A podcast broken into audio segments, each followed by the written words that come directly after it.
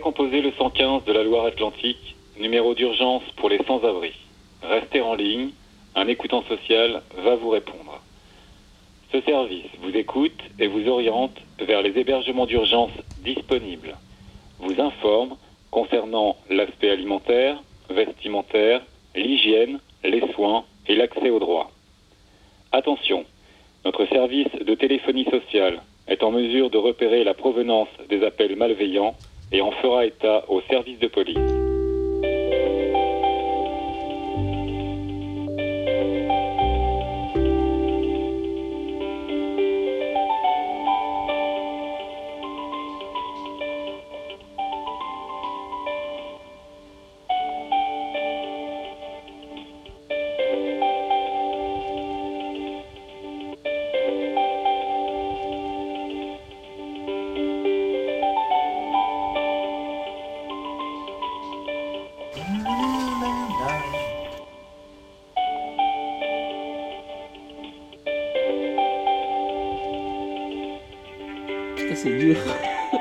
Après 25 minutes d'attente, c'est dur.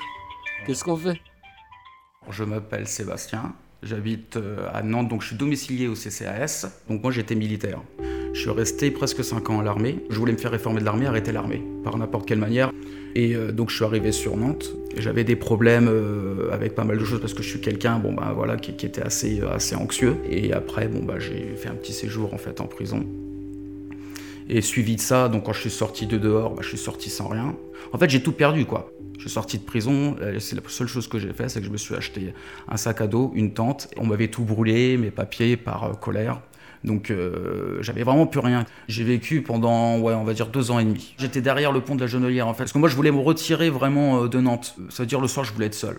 Je me suis dit la journée je vois mes amis, je vois les personnes aussi qui étaient à la rue, on avait voilà des très bons amis et tout. Mais le soir je voulais rester seul. Je préparais ma tente, euh, donc je rangeais tout, je prenais mon sac à dos, je prenais mes chiens et j'allais chercher mon traitement triangle. J'avais une heure et demie de marche déjà pour aller jusque là. Mais j'avais besoin de me retirer. Euh, je voulais vraiment être en dehors et euh, voilà, en ayant mon, ma petite euh, indépendance. Je voulais vraiment avoir ça, quoi. Et je pense que ça m'a aidé.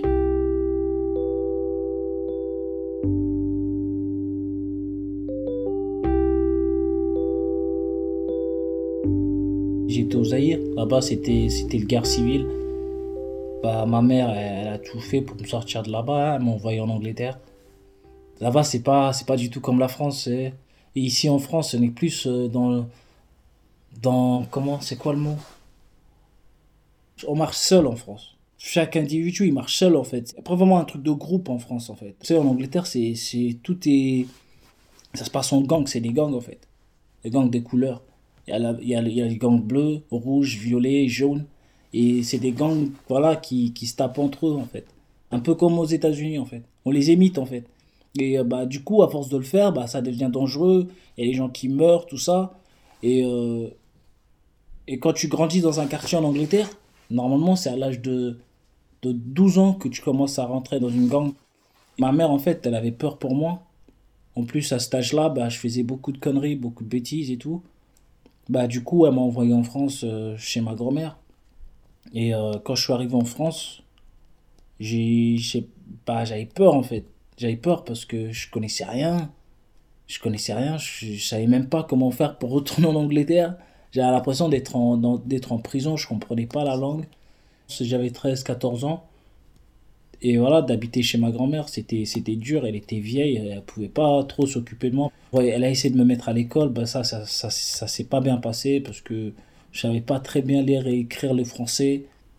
Je pense que c'était à l'âge de 17, 18, elle m'a, elle m'a mis à la porte je savais pas comment faire pour euh, voilà trouver euh, bah, comment, comment je peux dire ça une situation stable et tout. Ça s'arrêtait pas fallait bien survivre. Et après euh, quand j'ai eu 19 20 ans je crois que j'ai commencé à faire de la musique. Et je me suis mis avec des groupes. J'ai fait plein de contacts dans le milieu de la musique. En fait c'est ça qui m'a permis de, de tenir et et de, de, jamais rester dehors parce que je connaissais toujours quelqu'un dans le milieu de la musique qui me dépannait, qui m'aidait, tout ça. Du coup, bah, je suis là. Hein. Je dois recommencer à zéro parce que là, si je veux vraiment, je peux faire du business et, gagner de l'argent, je peux le faire, mais j'ai envie d'être clean en fait. J'ai envie de, recommencer à zéro et de, de m'en sortir euh, honnêtement. Mais c'est pas facile, c'est pas facile. C'est pas facile. Mais je sais que je dois le faire et c'est important et ça vaut le coup. De s'en sortir honnêtement. Ça, c'est ma copine qui m'a appris ça.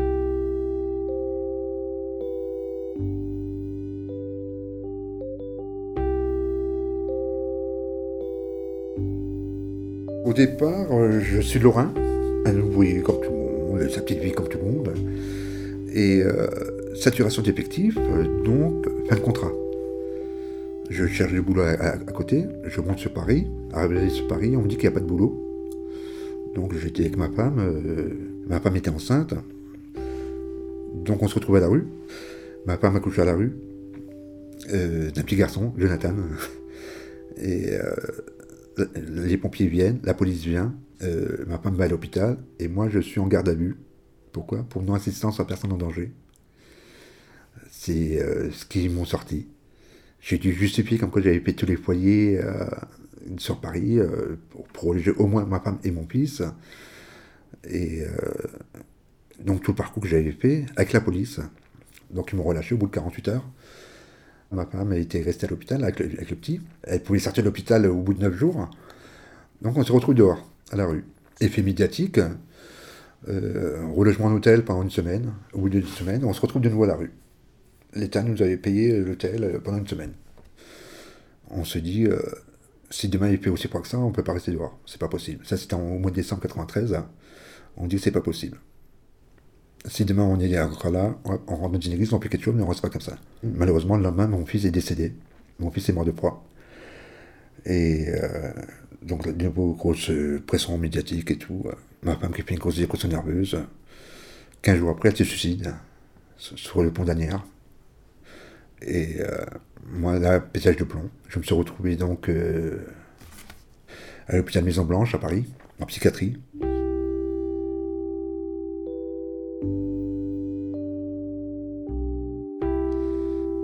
Au bout de deux ans, je suis sorti de l'hôpital et je me suis dit ce qui m'est arrivé à moi, je ne veux pas que ça arrive aux autres.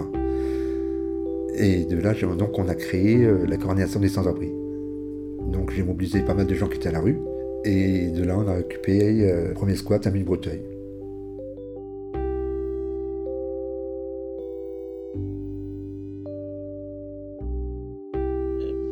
Bonjour, et je suis un Kosovar. On, on est au Kosovo Pech. Quand il y avait la guerre, nous, on est fui au Monténégro. Et là-bas, il y avait des gros, gros problèmes. Quand on est fui de la guerre, on n'avait même pas le droit d'aller à l'hôpital, pas le droit d'aller à la commune. On n'avait pas le droit d'aller faire porte-plainte quand nous faisait la bagarre avec nous. On n'avait pas de l'eau et de l'électricité. On.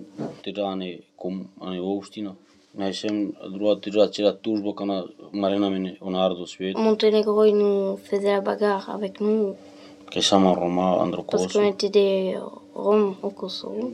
Nous, on est fui ici pour, en France. On est resté à la rue 4 mois.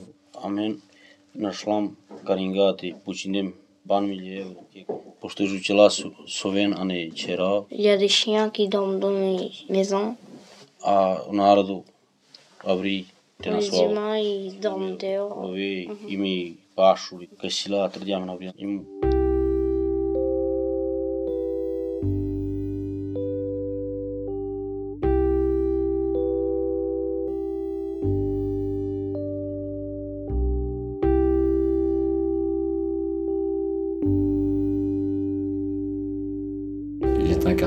Je viens de faire un an. J'aurais pu choisir de me faire expulser en Algérie, parce que j'ai la double nationalité, mais du coup on m'aurait interdit tout le territoire de Schengen. Alors j'ai choisi de revenir en France. J'avais plus rien, j'avais pas d'adresse, j'avais pas de, compte bancaire, j'avais rien de. J'avais plus rien du tout en France. Et je me suis retrouvé à Nantes avec euh, 30 euros je crois avec moi. Et après j'ai appelé le 115. Ils m'ont laissé dehors, tout était, tout était surchargé. Et le lendemain, j'ai refait le 115 et ils m'ont orienté vers la halte. Je suis allé là-bas, ils m'ont reçu six jours. Et franchement, quand j'entends des fois des personnes qui me disent euh, ce qu'ils ont vécu, putain, je me dis, oh, oh, je sais pas, je sais pas. J'aime pas la France, j'aime les Français. Quand je vois mon père, il s'est cassé le dos toute sa vie. Alors que c'est lui qui a contribué avec encore beaucoup d'autres gens à ce qui est tout ça là, ici, parce que sans eux, ça ne serait pas construit tout seul. Et la reconnaissance, elle est où? Je sais pas. Je sais pas. Mon parcours a commencé en 99, à mes 16 ans. J'ai pris la décision de partir sans un sou, juste avec mes valises sur le dos. Euh, j'ai commencé euh, par la rue, donc euh, les foyers, le 115 aussi à l'époque. Je me suis débrouillé par mes propres moyens. J'ai fait du porte-à-porte pour faire des petits, des petits services chez les, personnes âgées, des, n'importe quoi. Donc je me suis engagé à 18 ans. J'ai fait mes 3 ans de marine, j'ai arrêté mon contrat parce qu'ils n'ont pas voulu que je, je resigne, malheureusement. Et ensuite je suis parti après dans des, dans des cycles de travail au noir, uniquement des saisons. j'ai fait mes saisons et arrivé jusqu'à maintenant, j'ai jamais eu de soucis. Et dernièrement, j'ai eu une galère, donc je me suis retrouvé sans rien. Et je me suis retrouvé à la rue. Euh, oui, la rue, je, je la comprends, je la vis aussi. C'est un milieu qui est quand même très très compliqué, très dur, très usant, psychologiquement, physiquement, parce que le système est fait que ben, les, foyers sont ouverts seulement la nuit. S'il n'y a pas de rond dans la poche, et eh ben, on marche. Donc euh, c'est un cercle, vicieux qui fait que, que tourner, tourner sans s'arrêter. On rencontre beaucoup de gens qui sont euh, psychologiquement très amochés, quand euh, on a des difficultés personnelles, il y a beaucoup de choses qui, se passent quand on est dans la rue, quand toute la journée à passer dehors. Il y a plein de trucs qui remontent à la tête, des souvenirs, des, douleurs, des, on ne sait pas où aller, on ne sait pas qui aller voir, on ne sait pas comment faire, on ne sait pas par quel moyen se débrouiller. Ça peut amener à des, à des situations assez critiques, comme des tentatives de suicide, des internements en HP, des trucs comme ça. Donc ouais, ouais, c'est pas, c'est à vivre au moins une fois dans sa vie pour comprendre ce que c'est que que le rien, quoi, le néant. C'est dur, c'est froid, c'est long, et c'est pas cool.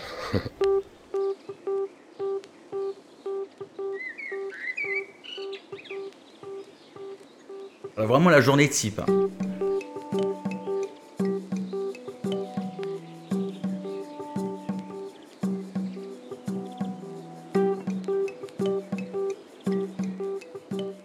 Pour moi, bon, bah, c'est dormir, après dans l'endroit où on peut dormir, donc déjà. Donc le réveil, on se boit notre première bière.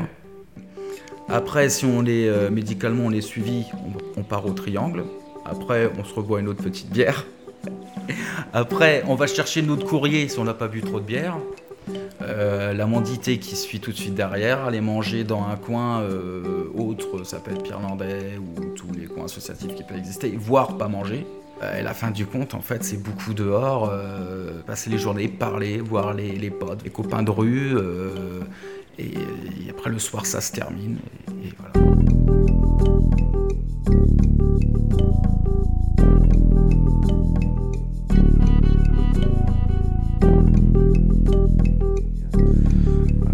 Sans-abri qui vient ici, qui, qui est extrêmement réglé, minuté. Bernard. H. C'est rituel. Travailleur social. Pour manger. Donc, euh, ça commence par le repas du matin qui doit durer jusqu'à telle heure de l'après-midi, qui lui-même va se prendre d'une certaine manière, avec un certain type d'alimentation acheté à tel endroit parce que là c'est moins cher. Puis il y a le stockage des affaires également qui est important. Quand on est sans abri, il faut se trimballer avec son barda sur le dos pendant toute la journée, sinon on se le fait piquer. On ne peut pas le laisser euh, derrière un fourré ou autre, euh, avec l'objet, l'objet important qu'est le duvet quand même et les affaires propres.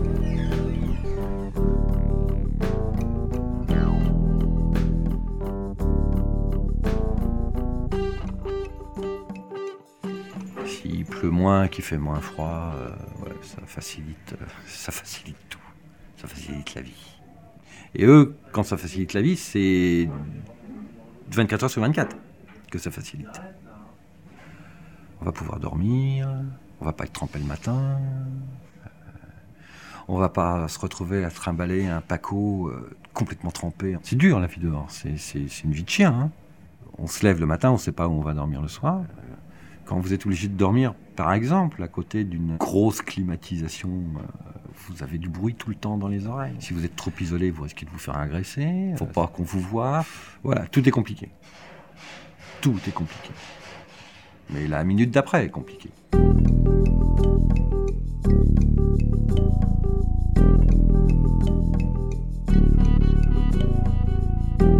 effectivement, d'être dehors, On n'est plus dans un rythme jour-nuit parce que dormir euh, de nuit dehors, on est en insécurité, donc c'est très compliqué. On est toujours sur le qui-vive. Donc on essaye de dormir le jour parce que c'est plus facile, on risque moins d'être agressé. Mais sur ce le jour, on dort hyper mal parce qu'il y a de l'activité autour de soi, etc. Donc c'est très rapide. Effectivement, la chute peut être très très violente et très rapide.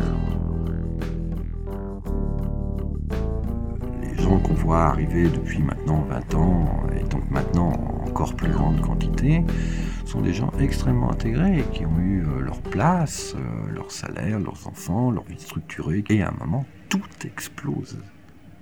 Tout explose.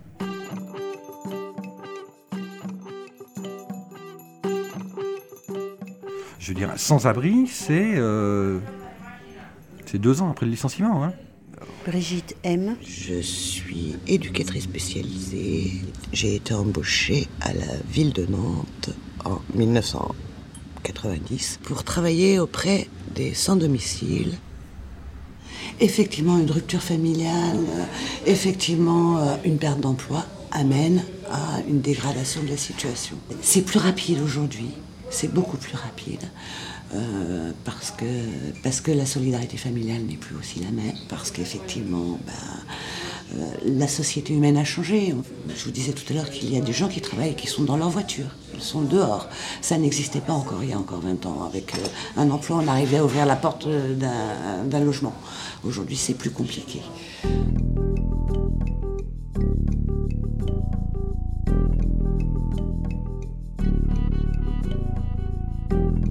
Docteur Ignal, je suis médecin psychiatre au CHU. Particulièrement, je m'occupe de l'équipe de liaison psychiatrie-précarité, qui est une des équipes mobiles qui a été créée en 2005. On rencontre de plus en plus de jeunes qui ont eu des parcours d'accompagnement dans l'enfance, etc. Et puis qui, à 18 ans, alors soit choisissent de plus avoir euh, envie de travailler avec euh, les travailleurs sociaux, etc., qui veulent faire leur vie, etc. Nous, on remarque que c'est- une population qui augmente un peu. Et qui est moins, je dirais, moins typée comme il y a quelques années, mais ça c'est un peu notre impression, qui était typée profil toxicomane, mais, mais, mais structuré comme toxicomane. Alors qu'à l'heure actuelle, ces, jeunes sont vraiment euh, dans des grandes difficultés de, de- structure interne, dans des grandes carences affectives. Avant, je me rappelle de Bouboule. Bouboule, Mickey, euh, des gens qui sont morts hein, maintenant. Les mecs, c'était.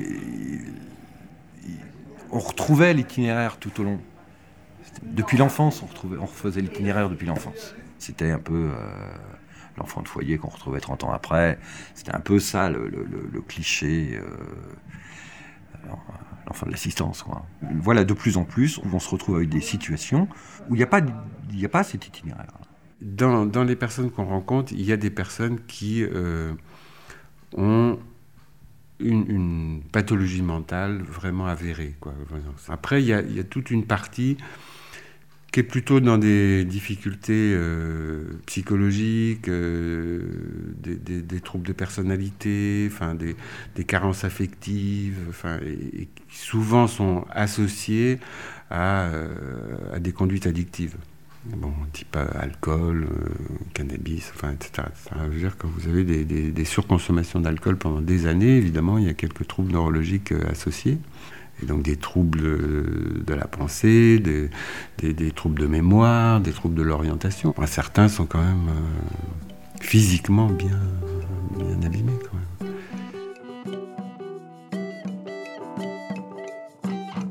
C'est vrai qu'après on me dit, euh, il y en a qui l'ont choisi, j'ai- j'ai vraiment du mal vraiment à croire ça. Oui, on a toujours l'exemple du, entre guillemets, Clodo, euh, qui a choisi euh, la nare du coin. Moi, je me demande où il est, le choix réel, quand même. J'ai jamais entendu quelqu'un me dire euh, je veux rester à la rue, ça me plaît. Tout ça, c'est, faux. Les, les gens disent pas jamais ça. Ils disent toujours qu'ils ont envie d'être insérés, d'avoir un logement, etc. Il y a euh, des gens qui ont fait le choix, mais là on, on est, dans, on est dans la littérature. Là. C'est Kerouac, euh, les clochards célestes, euh, on prend des trains aux États-Unis, voilà. ou des clochards euh, illustres comme il y a eu à Nantes, euh, Ulysse. Lui pourrait dire qu'il avait fait le choix d'être dans la rue. André Lebeau. Parce que. euh, Directeur du restaurant social Pierre Landais. Voilà, c'est une forme de d'anarchiste euh, un peu éthylique. Aujourd'hui, je pense qu'il n'y a, il y a personne qui peut prétendre faire le choix d'être dans la rue. Non.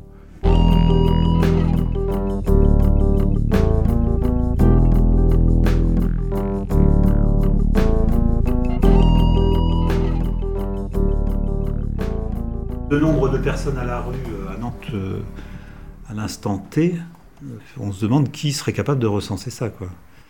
En tout cas, nous, nous on ne peut pas le faire. En plus, ça ne serait, ça serait pas une information réelle, ça serait uniquement le nombre de personnes à la rue qui ont appelé. Or, on sait, et ça le, le sait parce qu'il les voit, qu'il y a beaucoup de gens qui n'appellent pas.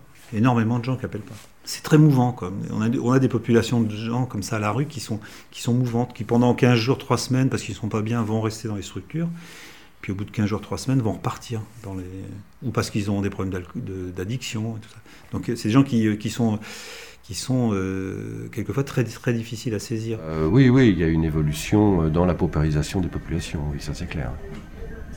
Euh, de plus en plus de gens à la rue, euh, euh, qui ont de plus en plus euh, pour souci euh, d'arriver au lendemain ou à la fin de la journée.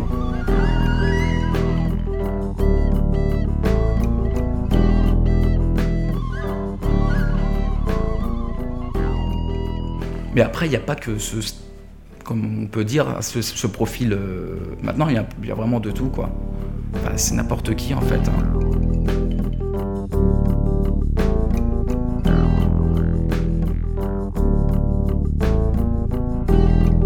Un appartement, je pense que c'est la priorité vraiment au niveau euh, bah, pour le début de tout. On peut pas avoir vraiment un, un travail si on n'a pas d'appartement. On peut pas être en tente et travailler. Je pense que de toute façon, pour travailler, euh, il est impossible d'être dehors. Enfin, c'est très compliqué de vivre dehors euh, quand on veut obtenir un emploi. Et comme tout être humain, on a besoin d'un toit, euh, de manger et d'un emploi parce que la valeur travail a encore une signification. Donc oui, globalement, on pourrait dire ça. Mais c'est les besoins de tout à chacun. Si ce n'est que, ben oui, le logement, c'est primordial. Et je dis bien le logement. Je parle pas d'hébergement. Parce que ça, c'est un truc qui m'insupporte. Et pour moi, en plus, le logement est un droit.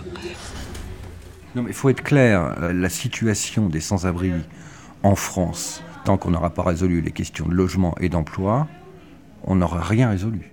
Il y a quelques années, sur la télévision, je vois, c'est interloqué et de cet homme, expliquant que ça faisait trois jours qu'il était dans la rue.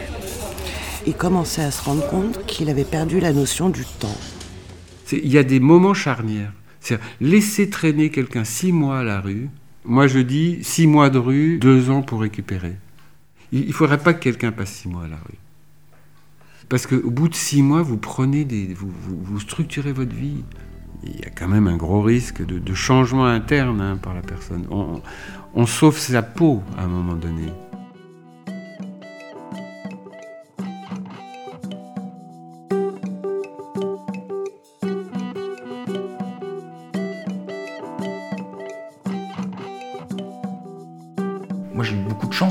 Certains, je pense, parce que je suis pas resté longtemps non plus. Je suis resté que deux ans et demi, quoi. Il y en a que je vois, c'est une dizaine, quinzaine, voire plus. On le voit, leur corps est pris. Enfin, c'est. Souvent, bah oui, ils s'endorment, ils se réveillent pas.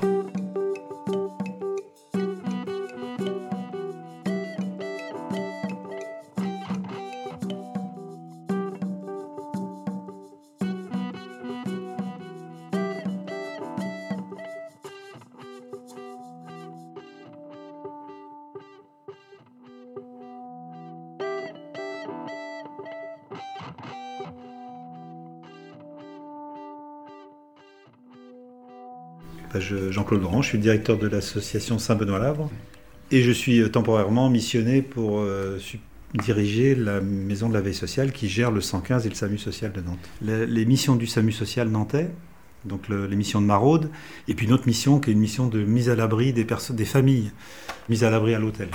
Donc le numéro d'appel des sans-abri. Euh, Alors où ils sont, bah, je vous le dirai pas parce que l'adresse doit rester mystérieuse, on va dire. Bah, le 115, c'est un numéro de téléphone, hein, tout simple. Donc les gens, en fait, ne savent pas où ça arrive. Bah, Il y a plusieurs façons de voir les choses. Le, problème qui se pose actuellement essentiellement, c'est un manque de place. Parce que s'il y a beaucoup d'appels, c'est parce que les gens ne sont pas hébergés. Si c'est pour répondre plus vite non aux gens, l'intérêt est quand même limité.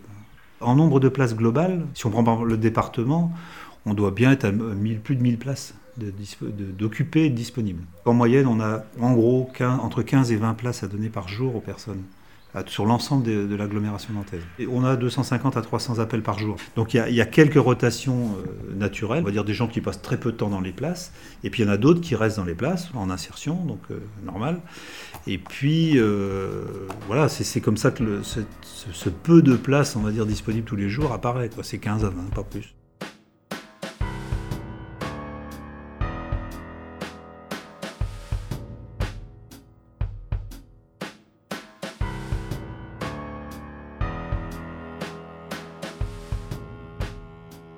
C'est bien qu'on pense comment on aide quelqu'un à habiter quelque part. Et, du coup, tout ce processus, avec des, des- des- choix qui sont différents, c'est-à-dire euh, une critique sur euh, ce qu'on a appelé les- la démarche d'escalier, je suis accueilli une journée, puis je serai accueilli 15 jours, puis après je serai accueilli un mois, puis si je suis accueilli un mois, je serai accueilli un peu plus, puis j'ai reçu HRS. Bon, ben, c'est très progressif, tout va merveilleusement bien, c'est limité à deux mois, vous faites six mois, puis hop, vous sortez de là, tout est réglé. Bon, ben, rien n'est réglé, parce que de toute façon, pour certains, il faudra quand même un tricotage long, peut-être toute leur vie. Enfin bon, c'est comme ça. Et donc, il faut imaginer une souplesse et puis des moments où il y a une intensification du- du soutien.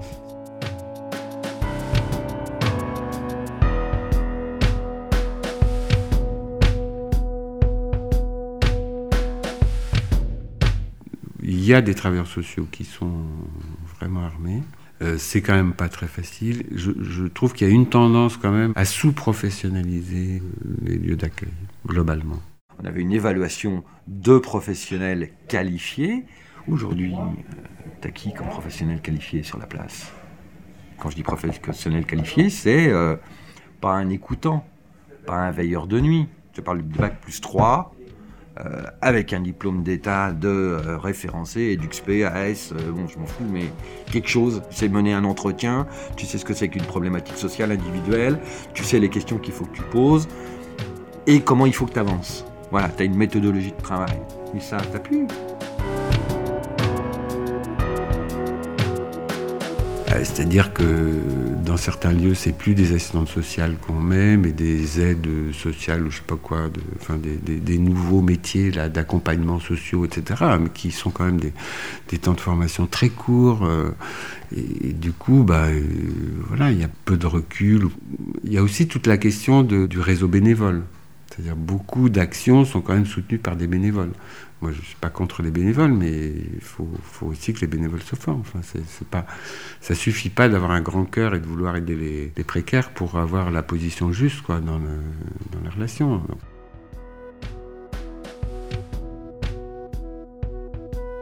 Je, pense que les dispositifs d'accompagnement jeunes adultes ont quand même été un peu mis à mal. Tout ce qui est suivi, quand il y a eu des, des problèmes de justice, les accompagnements, il y en a moins. Les, les contrats jeunes majeurs, il y en a moins.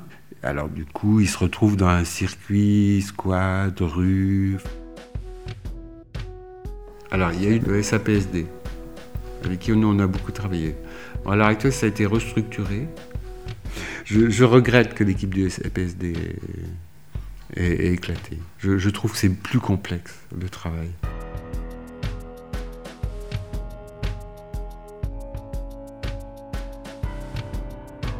Tu poses la question à tous les anciens sur, euh, sur le milieu des sans-abri.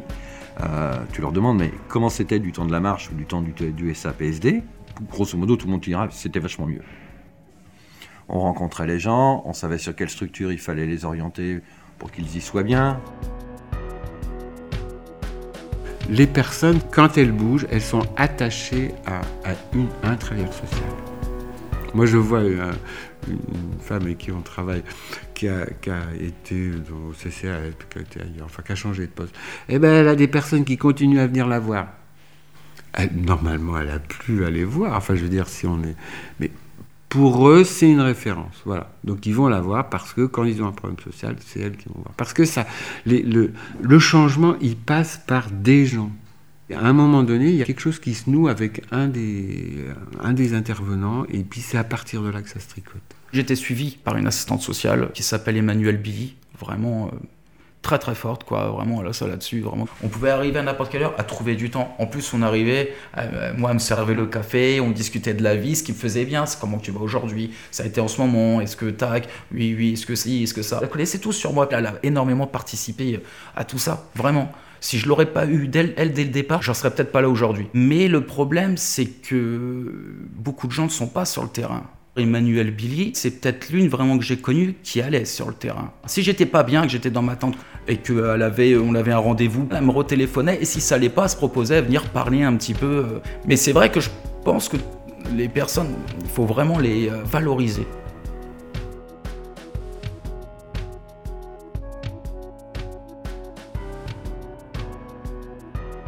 Parce que moi, je trouve une des difficultés, c'est que vous êtes dans ce processus-là, vous avez ces interlocuteurs-là. Vous allez mieux, vous changez d'interlocuteur. Vous allez encore mieux, vous changez d'interlocuteur. Et à un moment donné, c'est trop. C'est trop parce que, un, on perd l'histoire. Déjà, eux-mêmes perdent leur histoire, et tout le monde perd l'histoire. On ne sait plus. C'est frappant, enfin, dire, les personnes ont du mal à raconter leur histoire. Et quand vous, vous, échangez euh, à plusieurs, ben, à un moment donné, personne ne sait plus l'histoire de, personne. C'est hors histoire. C'est normal, on est dans l'urgence, il faut trouver un lieu ce soir, il faut qu'ils dorment. Faut... On est dans l'urgence, donc il n'y a plus d'histoire. No- Notre société, elle a, hyper valorisé l'autonomie, le, euh, voilà, euh, le sujet, etc. Très bien. C'est excessif. Euh, ça, c'est un vrai problème. Parce que ça n'est pas, ça ne correspond. Nous sommes tous des dépendants. Alors, il y a des dépendants, je- on pourrait dire pathologiques, mais on est tous dépendants un peu des autres. Et après, ben, on négocie avec nos, nos dépendants. Ça. Notre société, ben, elle, survalorise euh, un des aspects et pas l'autre. Et je crois que ça, ça complique les liens sociaux. On n'apprend pas trop à traiter, par exemple, nos effets de dépendance dans l'éducation. D'être dépendant des autres. J'ai besoin des autres pour faire des choses.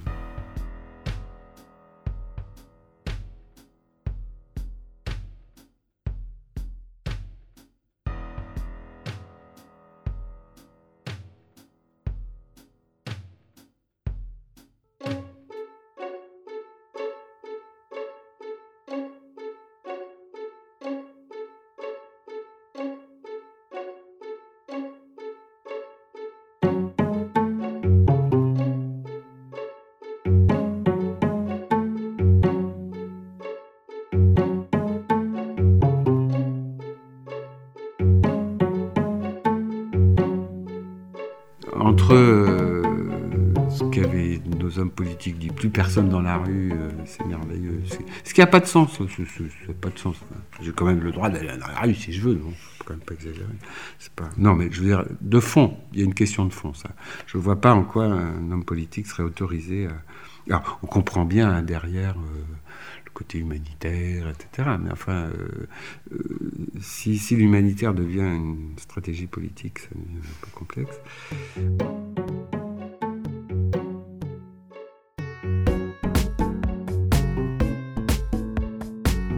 Maintenant, actuellement, on est beaucoup avide de statistiques. Enfin, ça, c'est aussi le problème de nos, nos financeurs. Vous en avez rentré combien? Il y en a quel pourcentage qui est parti en logement Quel pourcentage qui est parti? Voilà, on est là-dedans, hein, clairement, c'est c'est ça. De plus en plus, depuis euh, des décennies, on est sur des dispositifs, hein, question-réponse. T'as un problème de logement, on va mettre un dispositif qui va aider au logement. Euh, T'as un problème d'emploi, on te met un dispositif euh, valable pour euh, 5% de la population concernée. Il y a un effet d'annonce. Et donc il y a une instrumentalisation du travail social. Ou, sous prétexte que c'est euh, un travailleur social qui intervient, euh, le boulot est fait. Eh bien non. Euh, on peut mettre un travailleur social, s'il n'a pas les moyens d'agir, il ne pourra pas agir. Donc on se retrouve quand même dans une profession euh, largement sinistrée euh, en ce moment.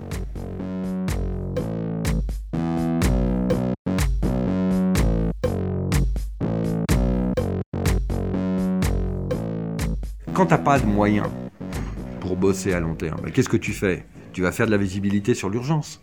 Putain, le mec il a froid, faut faire quelque chose tout de suite. Ah ouais, mais sauf que c'était au 15 août qu'il fallait s'en occuper, c'est pas au 29 décembre. C'est une gestion de com, hein. Ah, il y a un problème euh, chez Decré. Bon, alors on va envoyer la police municipale, puis on voit, ça se tasse, ça se tasse pas. Sinon, on intervient. Euh, la sécurité, c'est important pour les Nantais. Il y a des problèmes en centre-ville. Le journal aujourd'hui, hein. Les gens qui se font agresser. Et puis voilà, ça fait une ville calme, pacifiée, où tout le monde vit en parfaite harmonie, dans le respect de l'ordre social, dans le maintien de l'ordre social.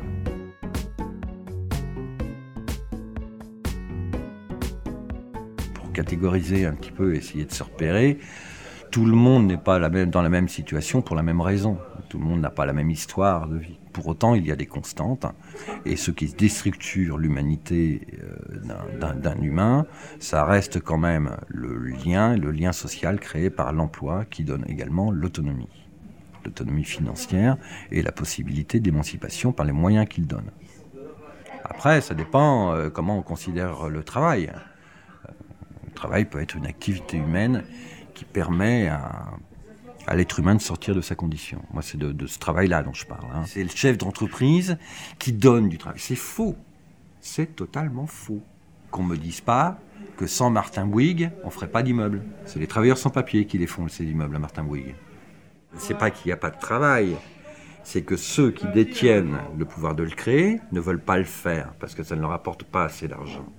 Tout le monde parle de lien social, surtout les dominants. Et quand on dit on va restaurer le lien social, c'est on va essayer de restaurer un petit peu de solidarité dans cette classe sociale des pauvres ou des exploités. Mais le problème, c'est que justement, pour continuer à l'exploiter, il faut faire péter ce lien social. Et il faut faire péter ces solidarités. Donc, d'un côté, on disqualifie ceux qui luttent, mais de l'autre côté, on reproche aux pauvres. Ils sont capables de rien, ces gens-là. Enfin, ils sont, ils sont bons que dalle, quoi, quand même. hein. Ils savent pas être solidaires.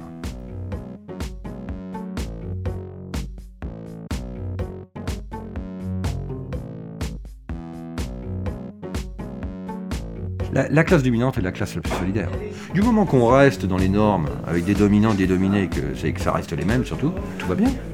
Le modèle qui est en train d'être construit, c'est euh, le Caire, dont s'inspire beaucoup le Parti socialiste. hein.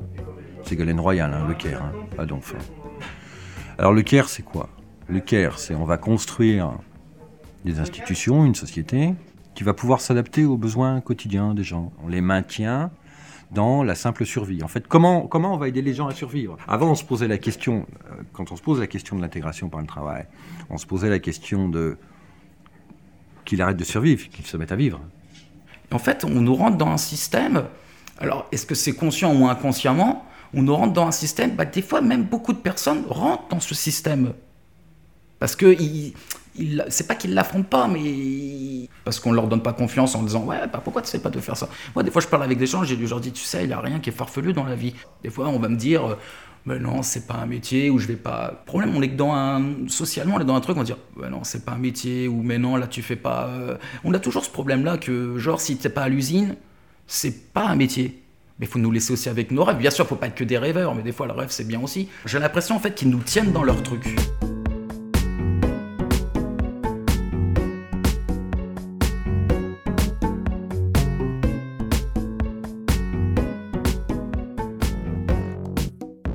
Je ne pensais pas qu'il y avait autant de gens concernés par, euh, par le logement, mais euh, de ce phénomène-là qui est dû à la nécessité aussi, hein, c'est-à-dire de faibles revenus, des jeunes qui sont en contrat précaire.